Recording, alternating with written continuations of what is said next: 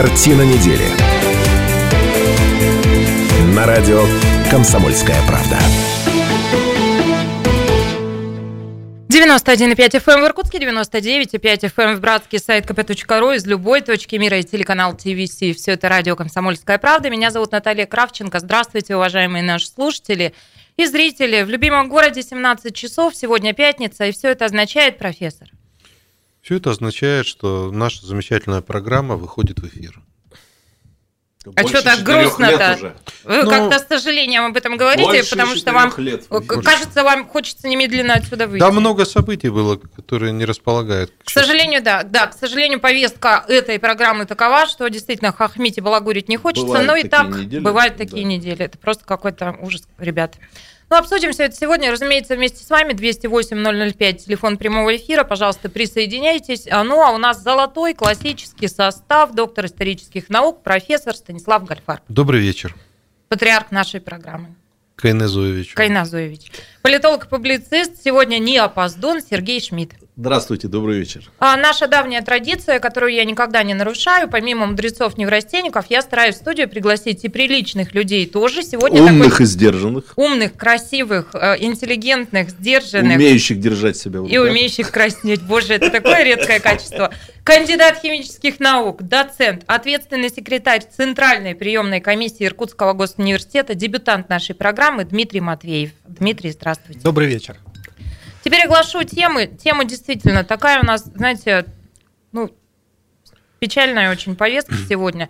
Нам вода, беда. А, два человека погибли, затоплено около двух с половиной тысяч домов, чрезвычайная ситуация, эвакуация, перекрытие федеральной трассы, подмыты мосты – Одна из тем. Расскажем, что происходит на эту минуту. Авиакатастрофа в Бурятии. Накануне она случилась, два человека погибли.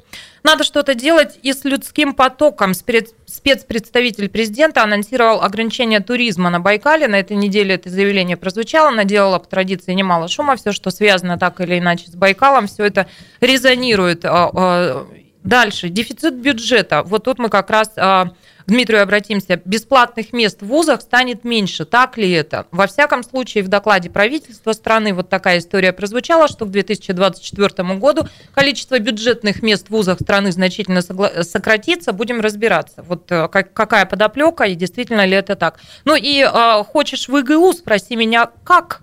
Вот э, сегодня и проспрашиваем Дмитрия, про компанию проспрашиваем, про вообще дела в госуниверситете.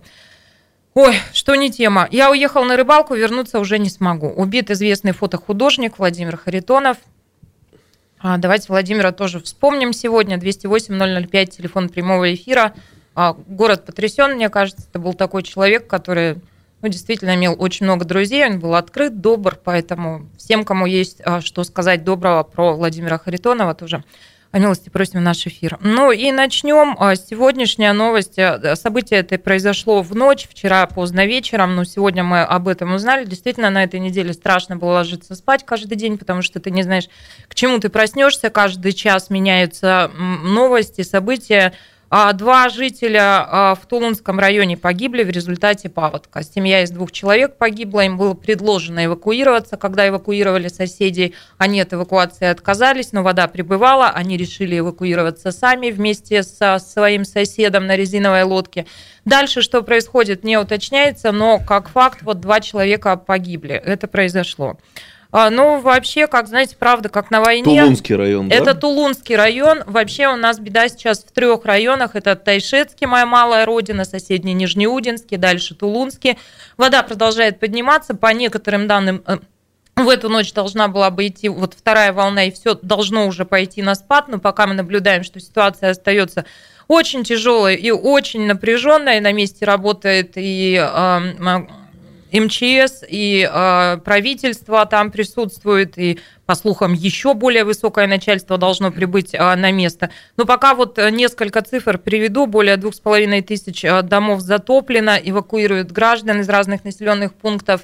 А из а, труднодоступных а, горных районов вывозили сегодня, это Алакджер, населенный пункт, а, вывозили вертолетами, ребятишек вывозили, знаете, все это по фото расходится, когда напуганные эти дети смотрят в иллюминаторы. Ну, вот такая складывается ситуация, что потрясает меня. А, ну да, на сайте kp.ru еще больше, там и видео. Знаете, когда ты смотришь видео, когда уплывает целый дом в Нижнеудинске, я думаю, все его видели, это, конечно, потрясает. Еще больше меня потрясло, пожалуй, лишь то, а, что сегодня нам рассказали нашей редакции, что в Нижнеудинске местные коммерсанты стали в три дорого продавать питьевую воду. Я достаточно сдержана в эфире, но я понимаю, что нельзя там обсценную лексику использовать, но, ребят, это, это вообще как? Это люди – как по мне, так вот эти местные коммерсанты, наверное, должны были бы а, раздать вообще все, что у них есть. Но, впрочем, а, хороших людей, я убеждена в этом, больше, чем плохих. Две с половиной тонны уже в Тайшетском районе и Чунском собрали гуманитарной помощи. И в Иркутске работает пункт сбора помощи. Сегодня оттуда ушла партия и продолжают принимать. Инициировала работу этого пункта заместитель председателя законодательного собрания Наталья Декусарова. Связывались мы с ней. Давайте Наталью Игоревну послушаем. А, помощь от государства будет оказана, будет э, просчитан ущерб, все это понятно, и бюджет готов, и резервный фонд есть, и денежные средства на это есть. Но есть вещи, в которых, наверное, помочь, помочь можем только мы. Это питьевая вода, которая нужна прямо сейчас, и вот элементарный набор продуктов длительного хранения, который прямо сейчас можно доставить. А, пункт сбора помощи находится на улице Российская, 20. А, в рабочие дни там открыто с 9 часов утра до 8 часов часов вечера. В субботу и воскресенье а, помощь будет приниматься с 10 часов утра до 6 часов вечера.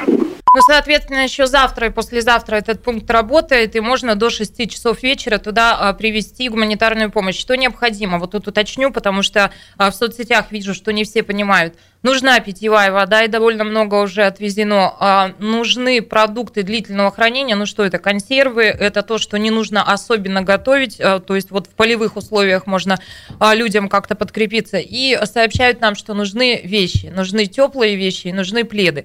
Я вспоминаю такую историю, когда тоже было где-то бедствие, и привозили, например, постельное белье. И не принимали в этом пункте, говорили, что постельное белье должно быть в заводской упаковке, то есть вот запечатанное Специально уточнила у организаторов вот этого пункта сбора помощи на Российской 20. Конечно, нет, не будет такой дури, просто чистый любой плед, пусть э, ваш, это все вот... Все, Бывает все. такая щепетильность? Я сталкивалась с этим лично. Не помню только вот повод, mm-hmm. какой был, какая была трагедия. Все нужно. Завтра, послезавтра можно еще эту помощь привести. Российская 20, первый этаж а с 9 утра до 6 вечера. С 10 утра до 6 вечера. Завтра, послезавтра.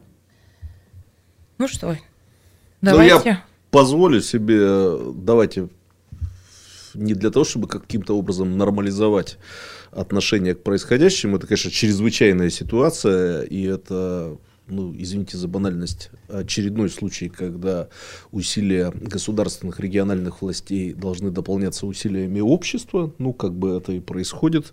И вот сбор, который объявила Наталья Игоревна Дикусарова, мы с супругой поучаствовали в этом процессе. Но, тем не менее, это первая такая историческая ассоциация, которая мне приходит в голову. На моей памяти это третья такая трагедия, четвертая даже получается, если вспомнить рассказы старших поколений.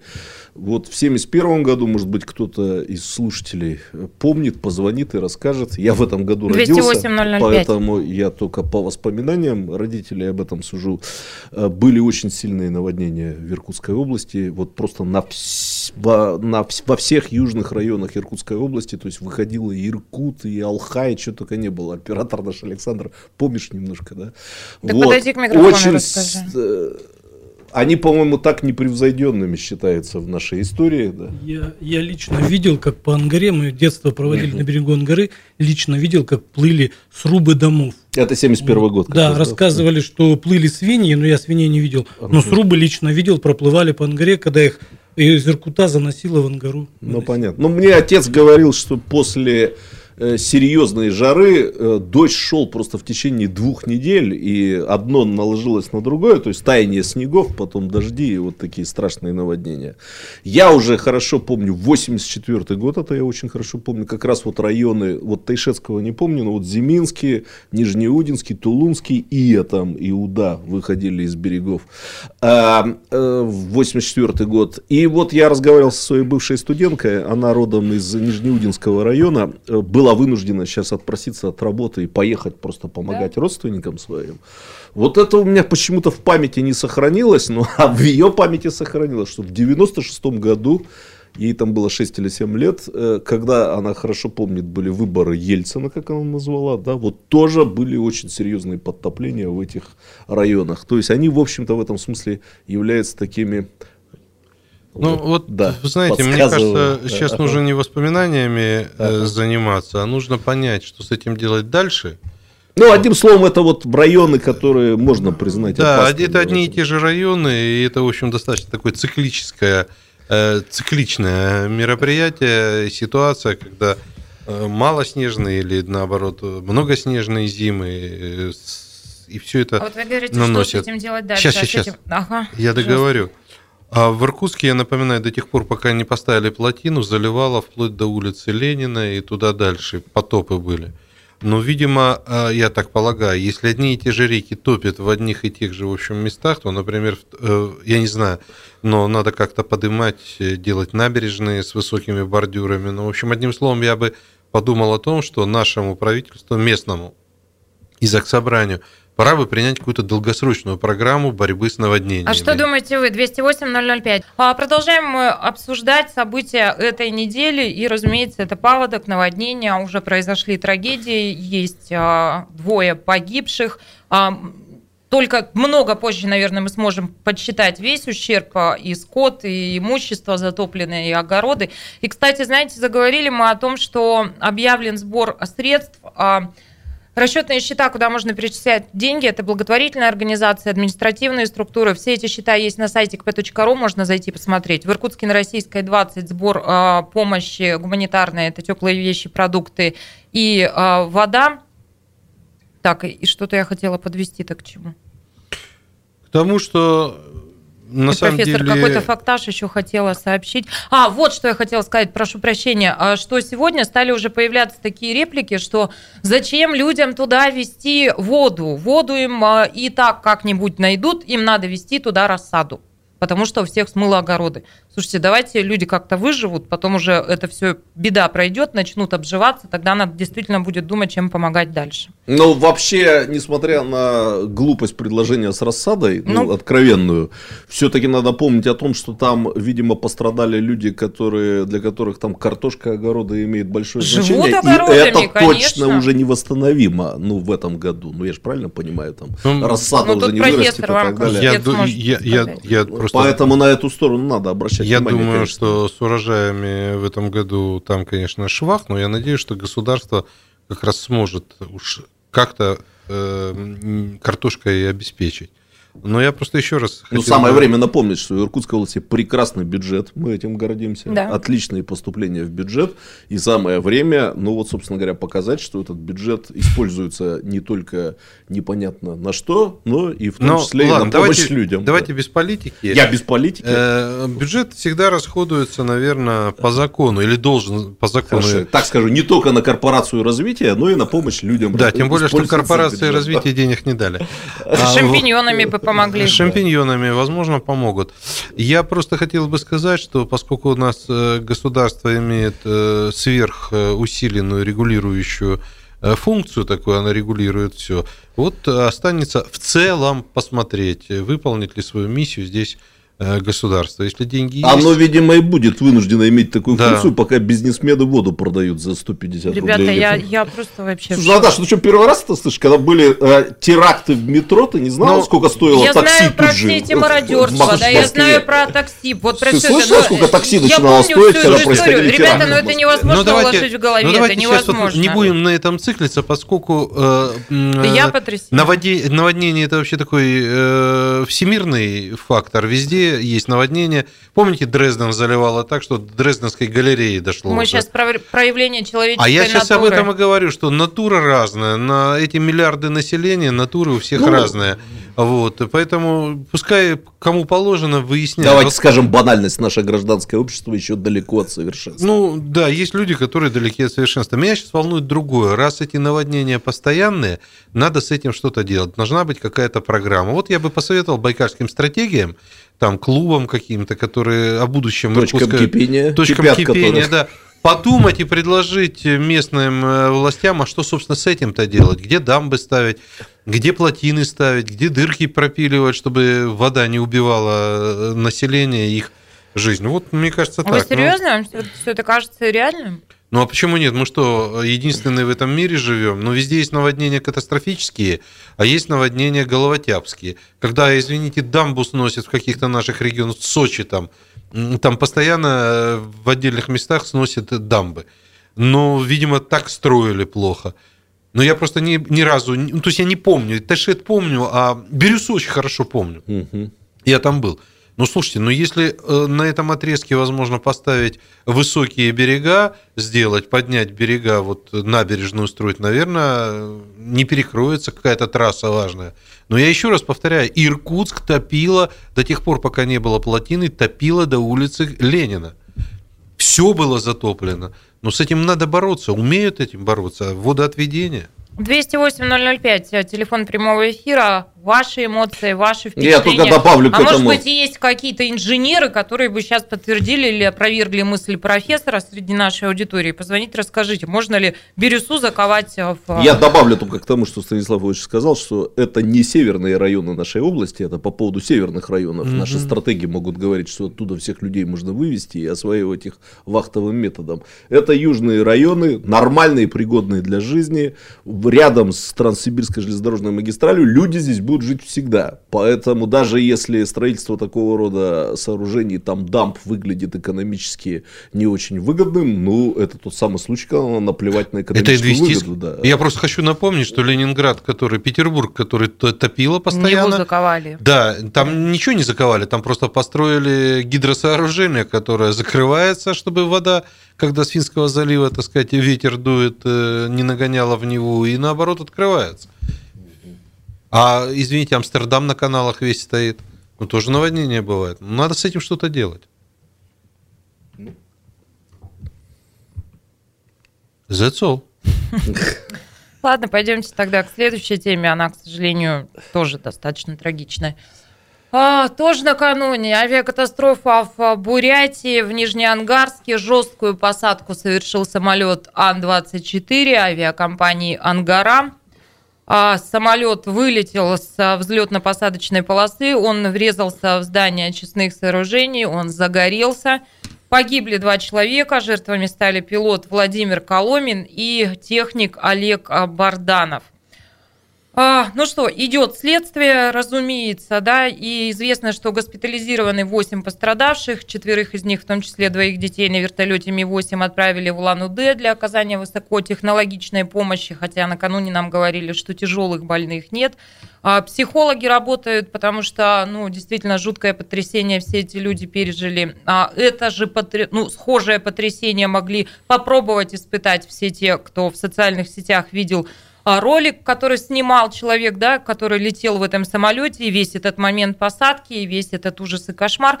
Знаете, я не знаю, а, что здесь можно обсуждать. А, Идет расследование. Я бы хотела, а, ну, потому что профессор скажет сейчас, с этим надо что-то делать. Да, надо, надо. И правда, у нас такие были звонки вчера в теме дня, да, тоже говорили и про авиапарк, и про Ан-24 в частности, и про пилотов, и про их подготовку.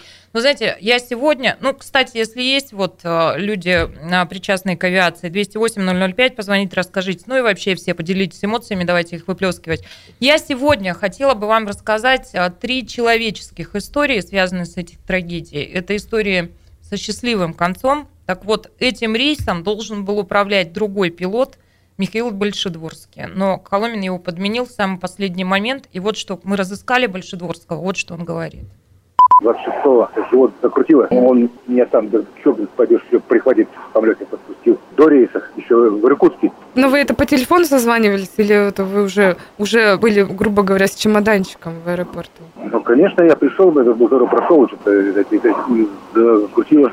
Ходил, говорю, что-то ненормально. Но он говорит, ладно, меня домой, на».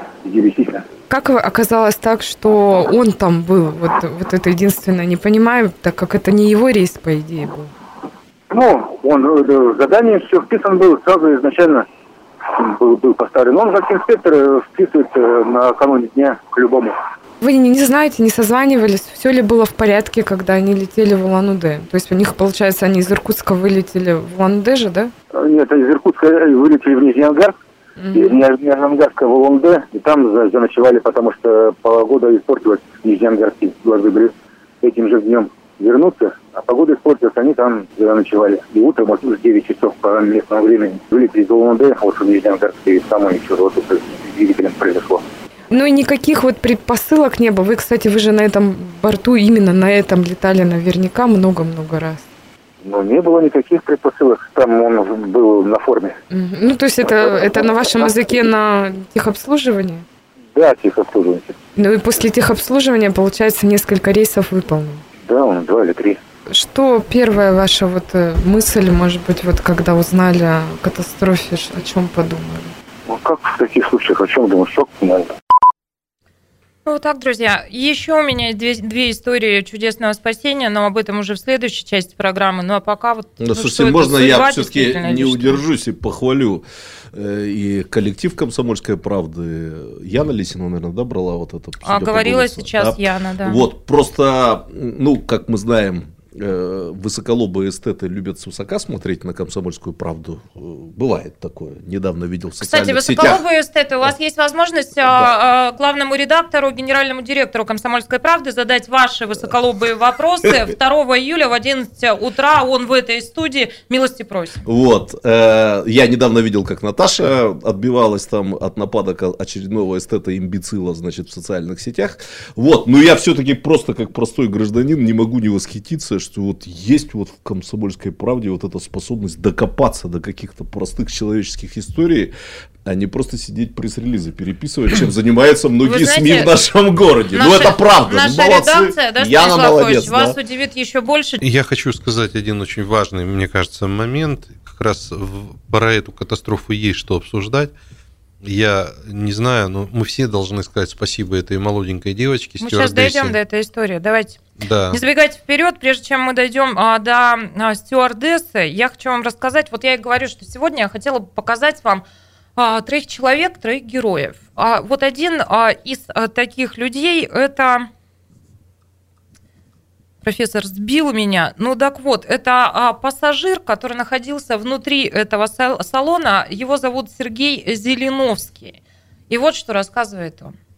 Он попытался тормозить, но у него правая сторона колесо загорелось, скорость большая была, потом выстрел, колесо взорвалось и нас тащило с полосы и утащило туда. Забор снесли и врезались в эту в очистные сооружения. Хороший удар был. Все пристегнуты были, как бы стюардесса перед этим предупреждала, что пристегнуть ремни, самолет идет на снижение. Температуру воздуха за бортом сказала, и все как бы. Ну, паники не было сначала. Паника началась, когда уже стукнулись, когда самолет справа уже огонь было видно, и люди начинали, начали уже там орать, давить друг друга. И успокаивали их, кричали там спокойно, давайте, без паники. Ну, бесполезно, люди не понимали ничего уже. Дверь открыла бортпроводница, которая с посадочную дверь с той стороны аварийной дверь открыла, а мы здесь стекло вытащили, и людей отсюда через стекло уже вытаскивали. Просто, получается, выбрасывали туда на улицу. Правая сторона сразу загорелась. Потому что уже колесо горело сразу, ну, пока катились. А Один пилот только вышел, выжил, второй пилот Два погибло, да. Так. То бишь получилось как? Я девочку последнюю вытолкал, курткой закрылся, да, начал оглядываться, и он из кабины стал выползать. Я ему помог, в окошко его сюда вытолкнул и за ним выскочил. Я его спрашивал, но он такой чумной был, я его до скорой довел, а там уже дальше скорая с ним там разбиралась. Просто спросил, говорит, что, как? Он говорит, сам ничего не понимаю, как движок отказал, говорит, ничего не понимаю. Потому что самолет стоял два дня, как бы мы же вчера должны были вылететь, мы не вылетели, просидели там, рейс отменили, перенесли на сегодня. Я Да. там последний вышел в самолет. Ну, вылез в окно с передней части, да, а с задней там мы что помогали, там еще вытаскивали, там бабушка еще упала, ее там протоптали ногу или что там сломали. Там уже дым вообще был, я уже куртку и лицо закрыл, уже как бы задыхался, уже вывалился сам за последний. Я еще поглядел, что никого не осталось, там только сзади уже выходят, но вижу, что выходят, как бы, и я в окошко вылез. Ну, у вас-то вот мысль какая вот сейчас, вот, может, второй день рождения? Я как бы такой оптимист. Я жене 10 лет назад сказал, когда очнулся в реанимации, что не дождутся. Просто когда бы я в коме был, мне кто-то там сказал, что мне еще рано. И я теперь знаю, что мне еще рано. Сергей Зеленовский, он находился на этом борту, ну и вот стюардесса, которая вот не раз в его рассказе прозвучала, которая открыла дверь, которая начала эвакуацию, да, э, которой помогал Сергей Зеленовский. Ее зовут Елена Лапутская, ей 40 лет. 18 лет она в небе, все это время с одной авиакомпанией, это авиакомпания «Ангара», она отлетала 18 лет, небо очень любит. И она после всего, что случилось, первым делом позвонила своей маме. Позвонила с чужого телефона, и мы тоже с Еленой не можем связаться теперь, потому что ее телефон и все ее вещи сгорели в самолете. Ну вот что рассказывает мама Елены стюардессы. Начало 11 я на работе была. Дочь позвонила и сказала, что она, первые слова были, мама, я жива. Я ничего понять не могла, что это такое. Она говорит, у нас произошла катастрофа, мой экипаж погиб, но пассажиры ни одного человека не погибло, все живы, и я живая. Ты знаете, ребята, к вопросу, вот мы с вами говорили про проявление человеческой натуры, да, кто-то барыжит питьевой водой в затопленных районах Нижнеудинска, а кто-то, рискуя своей жизнью, да, там, по долгу ли профессии или просто вот по, э, а, вытаскивает людей из горящего самолета. Вот че- когда я слышу про такие истории, я никогда, я, я очень этого боюсь, потому что вот ты живешь как-то о себе вроде бы неплохо думаешь, тебе кажется, что ты в целом хороший человек, но э, ты никогда никто не знает, как поведет себя вот в таких условиях, поэтому Елене Лапутской скорейшего выздоровления, она в больнице с переломами ребер, с ушибами, Сергею Зеленовскому тоже скорейшего выздоровления, и пусть ему будет как можно дольше, вот еще рано. И спасибо огромное, что есть такие люди. Какие эмоции испытываете вы сейчас? Традиционный мой вопрос. Это мне? Вам, Ну, я считаю, всем. что нам надо и Елену, и парня этого пригласить сюда. И не потому, что это люди, которые вот могут сенсацию какую-то рассказать или сами по себе А уже... потому что это люди. А просто потому, что, ну, охота, чтобы и зрители и услышали, и радиослушатели увидели и услышали. Ну, вот есть и такие люди, есть разные, мы все разные. Но вот это ребята, которые выполнили, так, без громких слов, выполнили свои служебные обязанности. Э, Пассажир-то мог и не выполнять Елена, этих она, обязанностей. она Да. говорила с мамой Мог очень недолго, вот она окно, отзвонилась, да, матери, Да. она говорила очень недолго, она не успела ничего рассказать, это был чужой телефон, ну, и, видимо, шок, и еще и болевой шок, но а главное, что она повторила несколько раз, мама, я жива, и все люди живы, все пассажиры живы, все Ну, пассажиры живы. и- То есть ей было важно это, она уже понимала, что экипаж погиб, но ей важно было, чтобы спаслись все пассажиры. Ну вот, и мне кажется, что я думаю, что и компания Ангара отметит э, этот подвиг. Я думаю, что, в общем, эти люди, которые достойны получить и награду. Ну, должен вам сказать, шел сюда, думал, говорить про это, не говорить. Э, Ну, чтобы были плюсы и минусы. Видите, благодаря социальным сетям, тому же Фейсбуку мы открываем для себя ну, как бы новые, неожиданные, мрачные, темноватые стороны э, человеческой природы. Я, конечно, изумлен поведением некоторых сертифицированных фейсбучных негодяев, я уж позволю себе так называть их, которые вот в этой трагедии первым делом, естественно, вспомнили, что э, компания «Ангара» принадлежит бывшему губернатору Иркутской области Сергею Владимировичу Ерощенко. Тут же, значит, объявили, что это он во всем виноват и так далее. и То есть не подобное. Левченко нынче? Да, вот, кстати, не Левченко, а Ерощенко. Ну, это удивительное устройство мозгов. Вот честно, удивительное устройство мозгов так и хочется сказать, что это тоже какая-то сторона иркутскости. Мы все-таки живем в регионе с повышенным политическим градусом, и такие вещи, они как бы всегда происходят. Но вот это как бы желание сделать маленький фейсбучный политический гешефт вообще-то на человеческой трагедии, вот причем трагедии необратимой, людей-то уже не вернуть. А, ну, если честно, я очень надеялся бы, чтобы вот это вот мразотное э, качество, которое присутствует в отдельных людях, ну, эти сами люди попробовали бы сами с собой бороться. Ну, должны быть какие-то пределы, красные черты. Слушай, ну а с пятой стороны, смотри, подожди, вот я тебя слушаю, совсем вроде бы согласна, но тема, которую мы обсуждали чуть ранее, это наводнение, да, на этой теме, а там тоже уже две человеческих жизни, да, которые не вернуть, на этой теме тоже оттоптали топтались кому ну, кстати, лень, да, потому что да. Левченко во всем виноват, да, то есть да. он в этот момент где-то опять в отъезде, а вот тут... Поэтому Бог Ну да вот нет. я поэтому и предположил, что все-таки этот повышенный политический градус, ну мы уж тут присутствующие в студии, Дмитрий, я надеюсь, тоже уже смирились с тем, что это участь, это карма Иркутской области, что да, у нас здесь слушайте, все, ко всему всегда будут но, примешивать политику. Ну так история нашего я региона могу с тобой совсем согласиться. Ну надо все равно как-то это Да не, ну перестаньте приплетать да. Иркутскую область. Это может быть в Псковской области, в Калифорнии, где угодно. Мародеры есть везде, везде все есть. Другое дело, надо вытаскивать наоборот тех людей, из которых можно взять примеры. Вот эту девчонку надо ее 8 на 12, вот такую фотографию напечатать. Напечатаем, как только она на ноги встанет. Мне, честно говоря, э, понятна вся эта ситуация. Я про воду там в Тайшетском районе ни черта не говорю, но почему э, власть не могла реквизировать так просто излишки этой воды и просто раздать населению. Ну, много вопросов таких. Если дальше идти копаться, то по закону... Это же чрезвычайная ситуация. По законам чрезвычайной ситуации, наверное, можно что-то и сделать по-другому. Ну, я не юрист, я тут, честно сказать, не знаю, какие... А есть. я тоже не знаю. По законам военного времени, я понимаю, можно я взять вас уверяю, А я вас уверяю, что если бы забрали всю воду из магазинов и раздали людям, ну, ничего бы не случилось. Слушайте, профессор, и мне это не дает покоя, но это вот тот коммерсант, которому вот на соседней улице люди живут, и они к нему ходят а, в обычной жизни, говорят, ну вот отдай все им, э, это это сегодня, они в благодарность до конца жизни к тебе будут ходить. Как это вообще Слушайте, не знаю. ну, э, как говорит э, один наш очень известный начальник, э, наш с тобой начальник. Справ... Не, не, не, нет. не самый известный нет, начальник но, в стране. Но, но, но справедливости нет. Не есть, начальников начальник. Есть люди, которые маньяки, которые убивают. Есть люди, которые поджигают чужие квартиры, дома.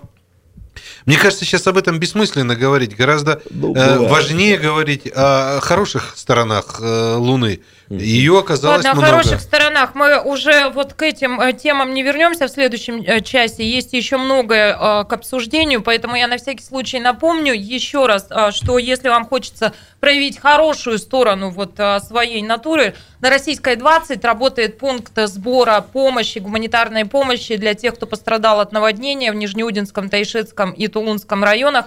Завтра и послезавтра, в субботу и воскресенье, он будет работать с 10 утра до 6 вечера. В чем нуждаются люди в затопленных районах? А, питьевая вода, продукты длительного хранения, консервы, да, теплые вещи, пледы. 91,5 FM эм в Иркутске, 99,5 FM эм в Братске, сайт kp.ru из любой точки мира и телеканал ТВС. Все это радио «Комсомольская правда». Меня зовут Наталья Кравченко. Продолжается программа «Картина недели». Мы вышли из большой перемены. Профессор Гальфарт, наш постоянный ведущий, а, останавливает всякий раз программу для того, чтобы выпить пустырник доктор исторических наук, а, профессор, а, постоянный ведущий программы, патриарх Кайназоевич Гальфар. Э, добрый вечер. Ну, сейчас как раз такая неделя, что можно все пустыр... на пустырнике, это, это правда. Погода да. мрачная еще всю неделю стоит.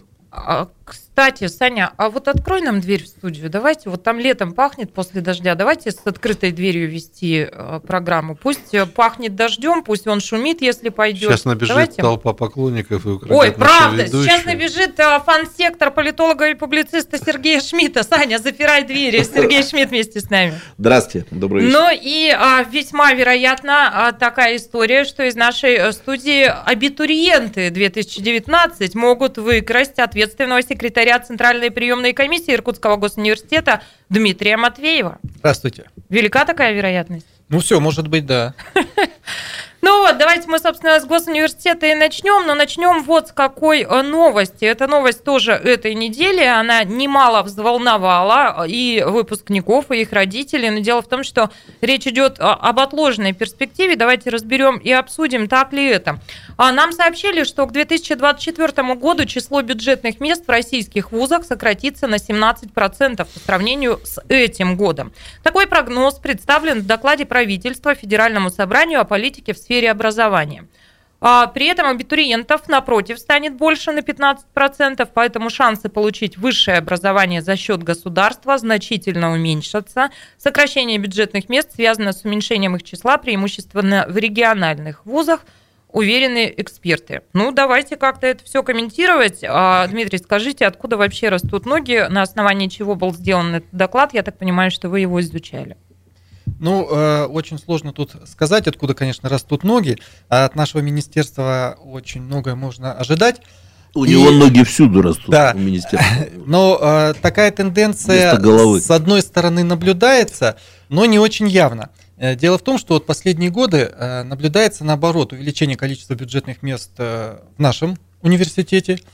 И на будущий год количество бюджетных мест у нас увеличилось. Но политика государства такова, что оно постепенно сокращает бюджетные места на направление юриспруденция и экономика. экономика, да, экономика и управление. Вот тут действительно эта тенденция просматривается уже не первый год.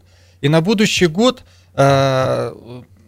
Министерство сократило количество бюджетных мест по юриспруденции в целом по стране уже на тысячу, а вот э, по укрупненной группе экономика и управление на три с половиной тысячи.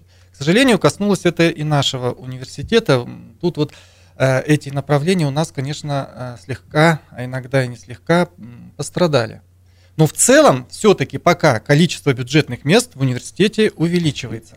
Но в первую очередь это, конечно, касается направлений педагогического профиля – идет постоянное увеличение бюджетных мест, поскольку мы знаем, что востребованность э, учителей очень высока э, в школах, поэтому университет готовит активно выпускников э, по, этой, по этому направлению деятельности.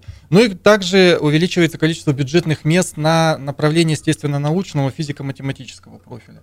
А вот гуманитариев, экономистов, юристов постепенно, постепенно Я да, сразу спрошу, э, Дмитрий, ну вы же химик по образованию, да. и вы наверняка знаете, что я вырос в семье, где кроме меня все химики поголовно, да? да, да. В семье не без гуманитария. В семье не без урода, это вот тот самый случай. Не без Я выпал, не без гуманитария, ну это одно и то же, в принципе. Э, ну химиков не сокращают, увеличивают или как там? Химиков э, пока увеличивают, ну пусть незначительно, но количество бюджетных мест на бакалавриат увеличивается, да. Через сто лет, Шмидт, ты будешь, э, как это сказать, э, не эндемиком, а раритетом. Вот, ты будешь раритетом. С чего это? Ну, потому что и гуманитариев сокращают. Как первый блогер Иркутской области? Ну, так нет, он, он как гуманитарий. Он будет как гуманитарий. Хочу быть и эндемиком, и раритетом одновременно. Можно я чуть вильну в сторону? Дмитрий Александрович, у меня к вам такой вопрос. А как вы думаете, вот вы отвечаете за приемную кампанию. Она стартовала 20, по-моему, да, да, июня, да. да, наверное, какие-то уже вам видятся тенденции. Вот весь этот скандал с ИГУ и с выборами ректора, точнее, с их отсутствием, не отразится ли он на приемной кампании, на репутации вуза. Это у вас, журналистов, скандал. У нас естественный процесс развития Иркутского государственного а университета. Слушайте, ну я, например, мама выпускника, на все на это смотрю и думаю, боже мой, они там между собой разобраться не могут. Куда я свою дитятку туда Ой, да засуну? Вот умоляю. не боитесь вы такого? Им до, Нет, им до ректора, знаешь нисколько не боюсь, э, поскольку все-таки классический университет есть классический университет. И более того, я вам скажу, что вот за эту неделю от начала приемной кампании э, мы сделали анализ, и э, на сегодняшнюю дату, но прошлого года, в сравнении с Год прошлым году. годом... А? Год году, день ко да, дню количество заявлений в университет увеличилось на треть по сравнению с прошлым Вообще годом. Вообще отмените навсегда эти выборы, посмотрите, что творится с набором. Да, поскольку э, родителей все-таки э, очень мало это интересует, а многие даже и не слышали э, про то, что... Этого Несмотря на все быть, усилия да. злокозненных журналистов. Недели, да. об этом постоянно, поэтому об этом а слышали а почему все. Кравченко не запретили задавать провокационные вопросы перед... Как-то моя ошибка. Нет, э, университет как развивался, как он был, как он готовил специалистов, специалистов первоклассных, так он продолжает работать. И вот э, эта приемная кампания, я думаю, покажет и докажет всем, что университет, э, как был классическим главным университетом нашего региона, не побоюсь этого слова, так он им и Я остается. можно добавлю к этому Мы тут все госовские, некоторую просто всем есть информацию, что сказать. обоснованную в том числе и некоторыми исследованиями, в которых когда-то мне приходилось принимать участие, да, что университет, ну, так всегда бывает, со старыми проверенными вузами, он имеет э, как бы сам по себе определенную репутацию, но отличается от некоторых своих конкурентов, конкурентов не называя, что там факультеты имеют самостоятельную репутацию, самостоятельную репутацию точно. имеют факультеты. Поэтому, что бы там ни происходило там вот в верхушке университета, да, на чем говорит Наталья, э, это не очень ему вредит, потому что все старые вузы, они как бы вот все проблемы большие амортизируются самостоятельной репутацией отдельных подразделений. Что не во всех вузах, потому что есть вузы, где как бы вот целостная репутация, она подавляет факультетскую. А здесь наоборот. Шмидт умничает, я скажу по-простому. Ну, В университете на сегодняшний день есть исполняющий обязанности ректора. Как ни странно, это... Человек э, с фамилией Шмидт. Да, человек с, с фамилией Шмидт, человек, который много лет работает в университете. То есть э, в этом смысле бразды правления находятся в надежных руках. Во-вторых, в университете все счета работают, все преподаватели находятся на своих рабочих местах, зарплата выплачивается. Мне скоро заплатят зарплату. Да, вот даже Кравченко. А я сегодня заплатили, между прочим. Да? Да. Ага. Поэтому, э, более того, э, хочу сказать, что сегодня вот был... Ну, по посл- крайней мере, тем преподавателям, которые не задают провокационных вопросов. Э, Хочу сказать, что вот Дмитрий сегодня, Александрович, быстро вы работаете. Вы как там успели Всё куда надо отслеживается. смс-ку тискнуть? Да, ага. сегодня был ученый совет, и на этом ученом совете факультеты награждались за спортивные достижения, э, значит, э, новые профессора появились. То есть университет живет своей жизнью. Это такой огромный Ладно, вы меня во всем убедили. Убедили, все, проехали этот вопрос. У меня есть следующий. Когда я поступала, я э, глубокую неприязнь испытывала к тем, кто, кто шел по целевому набору, потому что им можно было меньшее количество баллов заработать, и они, черт возьми, проходили. И тут я не без злорадства узнала о том, что ужесточаются правила для целевиков. Расскажите об этом. Э, Да, абсолютно верно. Э, С этого года прием на целевое обучение, он стал э, более жестким, то есть отбор более жестким. Действительно, все равно целевики, как и раньше, поступают по особой квоте, по целевой квоте и участвуют в своем отдельном конкурсе. Но когда они будут зачислены, и они несут перед заказчиком своего обуч- обучения определенные Обязательно. Обязательства, да, которые отражены в договоре. И кроме того, они несут еще а, обязательства и перед университетом, который их готовит. Потому что, в частности, в случае отчисления такого студента-целевика, они должны будут компенсировать как заказчику понесенный ущерб, то есть ну, не столько ущерб, а затраты на его обучение, Мгм. так и они должны э, образовательной организации, то есть университету, тоже возместить э, средства, затраченные на его обучение. Поэтому, если раньше э, целевой набор, целевой прием был э, э, своеобразной лазейкой на бюджетное ну да, место, да. теперь это все-таки значительно сложнее стало. И многие уже э, задумываются о том, а что будет, если я отчислюсь или, допустим, отучусь, но не захочу идти работать, Работать. э, да, туда, куда э, я должен идти по договору. Поэтому, да, тут гайки, так скажем, государство закрутило. Я Мне считаю, кажется, это правильно. резонно, Да. разумно, резонно. Это правильно, я тоже с этим согласен. Ну, посмотрим, сколько целевиков будет в этом году в университете. Ну, ожидается как бы рост, да, количества абитуриентов. Так уже на 30% Да. больше. Да, мы ожидаем, что количество абитуриентов в целом по университету должно увеличиться. И даже несмотря на сокращение бюджетных мест, опять же, по тем же гуманитариям, социально-экономическим направлениям, интерес к этим направлениям не теряется. И э, народ готов идти и учиться Да. в университете за деньги. Гуманитарное образование это хороший Есть, способ э, отдохнуть одна- после школы перед работой. Три да. секунды есть еще? Три. Три. Ну, я хочу сказать, что сегодня Две. на ученом совете была объявлена благодарность э, исполняющему обязанности ректора Бычкову Игорю Вячеславовичу за то, что он действительно за это время очень многое сделал. Я бы И очень хотела, чтобы Игорь Вячеславович к нам пришел. Все-таки, Да. может быть, 5 июля придет. Мы его будем ждать. И еще, значит, Игорь Вячеславович вошел в наблюдательный совет, э, попечительный, Попечительский совет. попечительный совет э, Иркутского госуниверситета, потому что его помощь будет полезна очень университету. На факультете, на котором я работаю, на историческом факультете, такая традиция существует. Наверное, правильно, кстати, могу посоветовать э, на других факультетах воспользоваться, что каждый преподаватель должен один день за абитуриентскую кампанию отсидеть в приемной комиссии, ну и как Есть бы такое, да. показывать, что? показывать себя абитуриентам, родителям абитуриентов. Ну, то есть вот А если поступать на исторический факультет. Товарищи, Видят, у нас нет по таких. телевизору видели. Товарищи, значит, я, предлагаю, ребенка. я да. предлагаю дать объявление, с Ага. такого-то по такой-то вас будет встречать Шмидт. Мне кажется, вообще все позаберут своих 8 детей. июля я записался. Такую тебе Приходите. табличку сделаем. Да. Я Шмидт. Да, да. Я просто два слова добавлю. Э, Я так понимаю, э, вот сейчас у нас обсуждаемые основные проблемы это вот бюджетные места и перераспределение бюджета. Ну, мы постановили, что все-таки мы к этому придем. мы больше жалуемся налицо, на да, жизнь. сокращение Да, бюджетных да, да, да. мест. Мы как бы больше жалуемся на жизнь, потому что мы россияне, и потому что мы иркутяне, и потому что мы гуманитарии. Ну, короче, нам надо жаловаться на жизнь. Но, тем не менее, все-таки мне, э, объективно говоря, Дмитрий, он химик, наиболее него нормально тяжелые времена, связанные с абитуриентскими компаниями, видимо, прошли. Я помню, ну, коллеги наверняка помнят, говорили с ужасом о проблеме 2009-2010 годов, когда формально, ну, как бы просчитывалось количество выпускников э, школ, могло вообще совпасть с количеством бюджетных мест в вузах. Ну, поскольку была демографическая яма 90-х годов. Она заканчивается. Может быть, даже уже можно сказать, что она закончилась, и вот этот вот Да. рост абитуриентский начался. А потом еще пойдут дети материнского капитала, а потом еще, а потом очередное падение, но мы с профессором уже... Лозунг дня, а ты помог выбраться из демографической ямы? 208-005, телефон прямого эфира. Валентин Федорович вместе с нами. А, Добрый вечер. Здравствуйте. Здравствуйте, Здравствуйте. Э, Я вот э, в связи с моим каким-то уже ретро давним воспоминанием о приемной кампании 1961 года, когда я поступал в университет в возрасте уже 23 лет. Э, Так вот, тогда хорошее было условие для вот, лифта выпускников, только что которые школу закончили. Потому что солдаты, матросы шли вне конкурса, лишь бы на тройке сдали. Вот я, как инвалид, э, в эту же льготную категорию попал.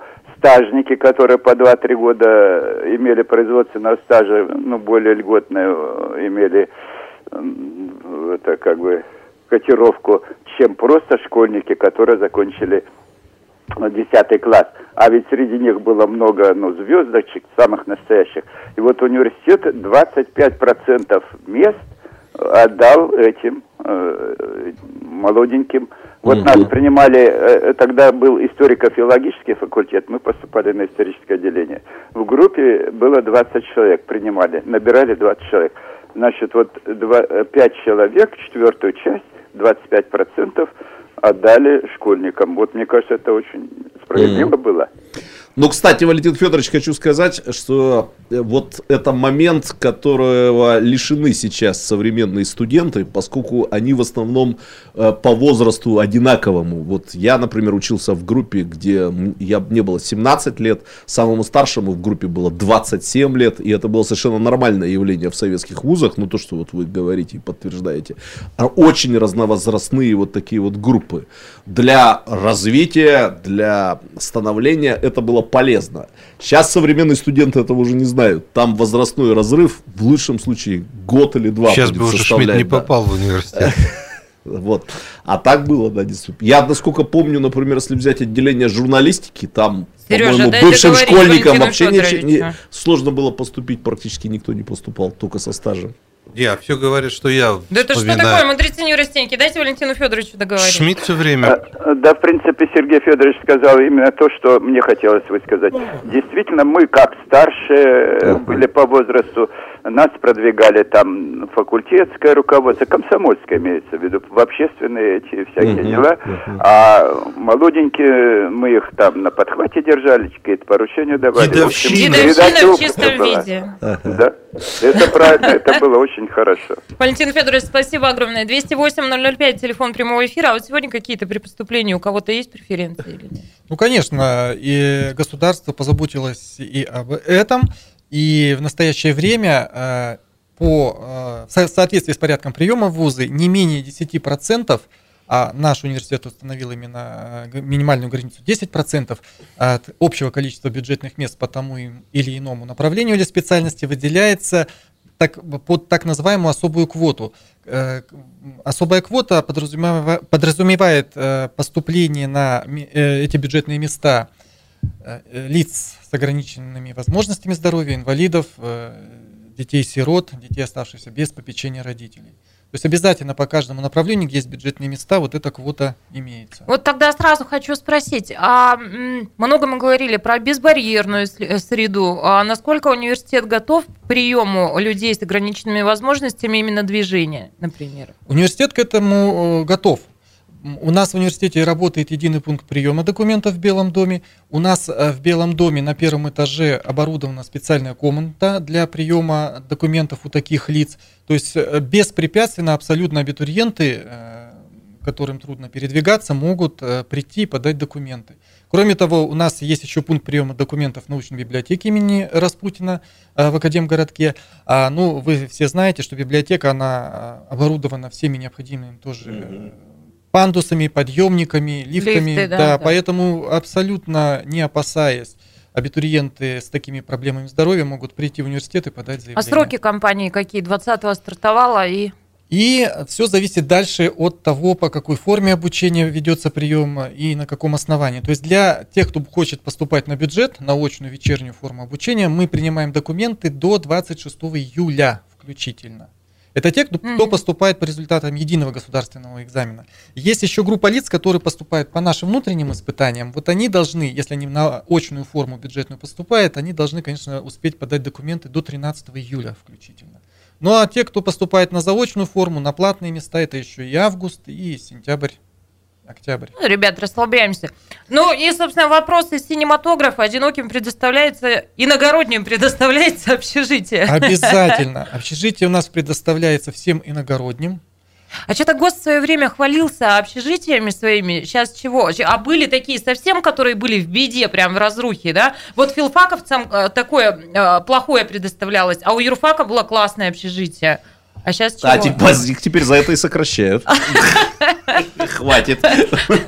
Ну, у нас, получается, все те факультеты, которые располагаются на левом берегу Ангары, они проживают, студенты проживают в общежитии относительно новом, это 13-этажное общежитие на Ламбаторской. А, оно, ну конечно, вот оно было прям классное. Да, оно и сейчас очень комфортное для проживания, и там проживают как раз-таки вот и юристы, но там проживают и химики, и географы, и факультет сервиса рекламы. Видишь, химики-то устроились как. Да. Иметь своего человека в приемной комиссии, да. И во главе университета. Да, кстати, да. Вот, все вскрылось, да, вот все вскрылось. А еще, знаете, хотела уточнить, я чего-то вдруг на днях задумалась и поняла, что я не знаю ответ на этот вопрос, а тоже вспоминала свои эти все мытарства при поступлении. А вот сейчас, когда ЕГЭ, золотая медаль что-то значит или нет? Ничего. Ничего? Нет, почему? Значит, то есть... Ну, маме приятно. Нет, золотая медаль на самом деле теперь относится к так называемым индивидуальным достижениям абитуриента. И в нашем университете за наличие э, аттестата с отличием и золотой медали, который к нему прилагается в обязательном порядке, добавляется 5 баллов. То есть это очень существенно. А, это существенно. То есть да? порой даже на бюджет один балл очень многое решает, а тут целых 5. Поэтому... вот не знал этой пикантной детали. У нас немного 5 баллов, временем. да? То есть Можно я ЕГЭ, да? свой этот э, коронный вопрос задам? Я вспоминаю, как я поступала в Иркутский госуниверситет, как я пришла на Чкалова 2, и вот эта приемная комиссия, табличка. И я вхожу, и я понимаю, что вот от этих людей сейчас что-то судьбоносное в моей жизни зависит. И у меня внутри вот Они настолько... Они недооценили мне... опасность, мне... которая приехала да, да. из Тайшета мне для было города так Иркутска. тяжело, волнительно, неприятно. Мне вот... Вот что вы чувствуете, когда понимаете, что год за годом приходят молодые люди, у которых вся жизнь впереди, но они заранее вас недолюбливают, потому что, ну, вот что-то они такое негативное испытывают сейчас внутри. Что Че- при этом ну, чувствуете вы? Честно говоря, я вообще никогда такого не испытывал от абитуриентов почему-то. Ну, конечно, они же вам этого не покажут. Ну, в эпоху ЕГЭ это уже никто не испытывал. А, они никому. теперь не дрожат, конечно. да? Да, они сдали да. ЕГЭ, в пять вузов подают. И... Ты-то в каждом видела коррупционера, а, ну, они, наверное, они вот а сейчас вот двери открывают, да, в каждую. Ну, некоторые осознанно, конечно, к счастью большому приходят все-таки в наш университет и, и подают заявление на те направления, на которых они хотят учиться. Есть те абитуриенты, которым, ну, честно говоря, так скажем, все равно, лишь бы поступить. Знаете, у нас даже в Государственной Думе есть такие, которым все равно, лишь бы вот Ну, туда я пройти. коротко добавлю, Никого что не нынешняя двуступенчатая хорошие. Профессор, модель... просыпайтесь. Нет, я просто слушаю. Ну вот я важное хотел сказать, а сейчас перерыв, и ты мне не дала. И всё. Я тебе дам это сказать после перерыва. Дмитрий Александрович, вам сейчас а- один а, умный вещь скажет Шмидт. Я его тут срезал, он на меня Да он уже забыл, о чем он хотел говорить. Ну, Шмидт не на пустырнике, он все помнит. Э, Да нет. Хуже. Я две тогда умных вещи скажу, потому что Наташа сейчас немножко отвлечется. Разбудили зверя. себя. Вот.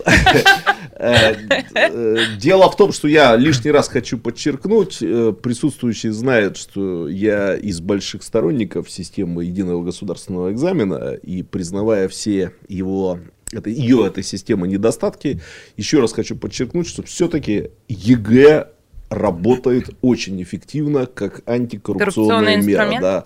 То есть сейчас, если вы действительно разбираетесь там в химии, в Дмитрий физике и Александрович, вам далее, предлагали предлагать, э, перестали предлагать взятки? появлением Мне их и не предлагали. С горечью в голосе говорите сейчас. Нет, как пришел ЕГЭ, я просто хочу подтвердить это как преподаватель, все предложения закончились очень быстро. А предлагали, да, Сережа? Когда-то? Ну, а что нет-то? Разумеется. Ну, Ну, просто- как, у нас система непростая в этом смысле, тут дело не во взятках.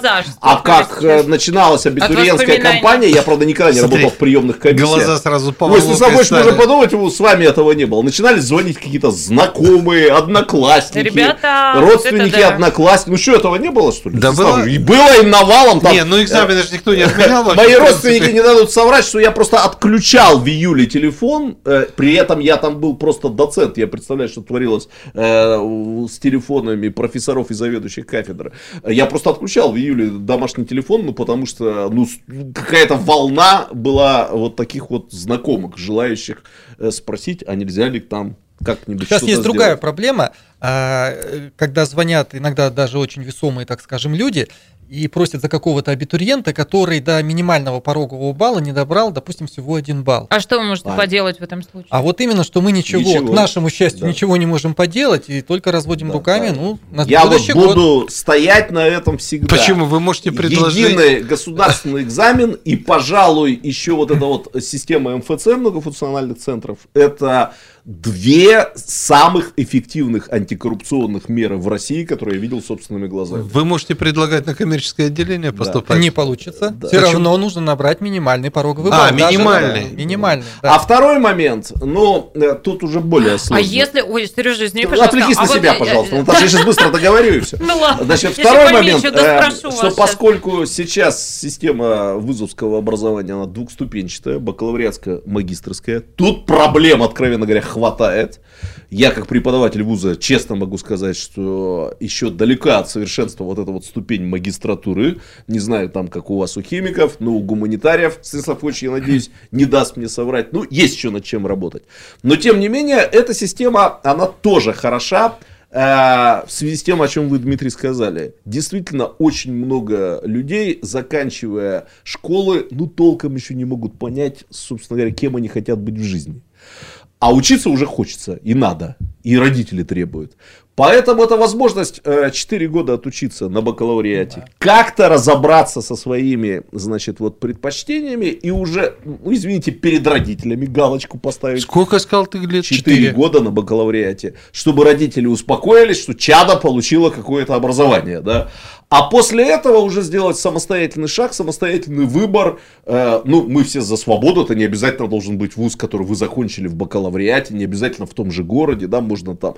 Но главное, что это будет уже самостоятельный какой-то шаг, самостоятельный выбор. Поэтому я сейчас к самой болезненной теме. Когда вы идете со своим чадом э, в абитуриентскую комиссию и начинаете спрашивать, а кем они будут работать после э, бакалавриата. Вот мой совет не делать серьезных акцентов на этом вопросе, потому что за эти 4 года, что эм, ваша чада проучится на бакалавриате, в нем многое поменяется, и он уже сам поймет, кем он хотел бы работать и доберет э, необходимое образование в магистратуре. Да, в общем, Ну, короче, вот хотите, чтобы ваша чада имела хорошую жизненную, э, значит, э, стезю, э, идите все в университет. Да, потому что, Конечно. посмотрите, Наверно. вот в этой студии вот эти все прекрасные люди по правую руку от меня, по левую руку от меня, они все закончили Иркутский госуниверситет. И даже я посмотрите, сама добавь состоялись. Посмотрите, какие они румяные, красивые, довольные жизнью своей. Но я все-таки Дмитрию хочу да, задать вопрос, который мне а, не дал задать Сережа. Вы говорите, что если на коммерческий набор не добрал балл, то не поступает. Предположим, на это направление там специальность 25 коммерческих мест, и э, 20 человек набрали установленное количество баллов. То есть университет теряет вот эти деньги или как? Ну, я сказал, что он не добрал один минимальный пороговый балл. Это очень существенно. Не проходной балл, а именно пороговый. То есть установленный Рособорнадзором, а у нас по некоторым предметам эти пороговые баллы еще чуть выше. Допустим, по русскому языку, по истории, по обществознанию. И тут мы уже ничего не можем сделать, этот студент не будет зачислен. Даже пусть он нам не принесет определенной суммы денег, но мы Ой, не можем... вы Просто так за деньги вы- учиться нельзя в Прямо- университете, да. Да, ну, что это? Вот. Что это за расточительство вообще? Не надо нам денег. Потому что очень часто, да, приходят абитуриенты и еще говорят, мы вам платим, еще должны сдавать какие-то экзамены. Ну, если это те, кто поступает по нашим внутренним, заочники очень часто. Это не наш студент. Да, Нет, ну стоит- хватает студентов, которые потом удивляются, что еще учиться надо. Еще потом, да, Э, мало того, что экзамены что сдать надо, платят, выдержать, да, еще да. потом еще учиться нужно, действительно, в университете. Ну, ра- разные бывают. Я все-таки, знаете, еще один я хочу задать вопрос. Э, Университет ответ- отметил свое а, столетие, отметил ярко, мощно, широко. Профессор Гальфарб у нас а, через вечер, да, каждый день бывал на каких-то мероприятиях, приходил оттуда а, сплошь в хорошем расположении духа. Но а, дело в том, что когда мы готовимся к какой-то важной дате, когда вот некая веха, да, мы все на подъеме, и вот мы это столетие отметили, не будет ли ощущения на фоне всех остальных событий, что как-то дальше вот уже под, под уклон? Сейчас Шмидт опять меня наругает за вопрос. Нет, мы еще до сих пор, так скажем, живем этим юбилеем. А, У нас а, активно и символика используется, и мы от этого не отходим.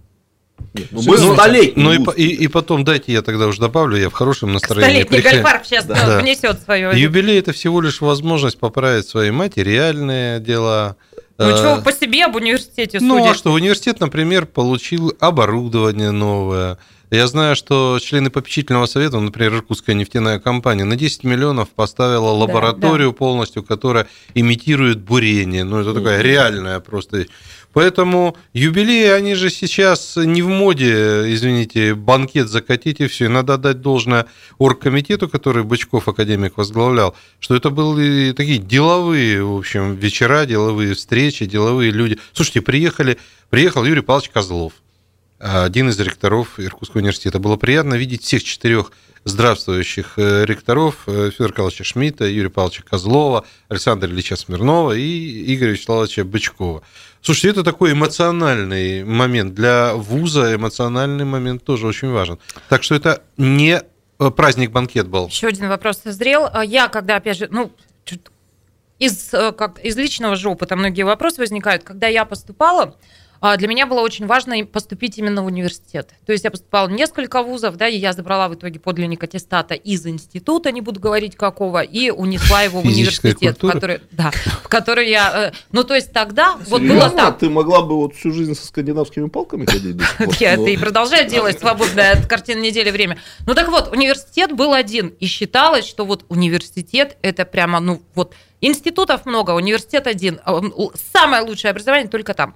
Многое изменилось, мне кажется, нет? Сегодня не нивелируется вот это звание университета, и Нет, оно не нивелируется, и очень приятно, вот когда у нас проходят какие-либо выставки, допустим, мы с открытой дверью ведем эфир, я поясню слушателям, самолет летит. Лето в городе, друзья. Да, вот когда мы проводим выставки, и к нам подходят люди э, старшего поколения, и они э, помнят наш университет, и очень часто называют, да, это, это университет имени Жданова. Да, мы да, говорим, да, это университет имени Жданова был когда-то, но э, до сих пор наш классический университет, он э, играет очень большую роль и очень весом, И абитуриенты очень часто выбирают именно университет, потому что это университет. Ну, что греха таить, конечно бы нам всем хотелось, чтобы в Иркутске был один университет, а остальные вузы э, по-другому назывались. Но э, Ну, надо отдать мой должное да. лоббистским возможностям наших коллег, Давайте- э, конкурентов, которые в том числе, э,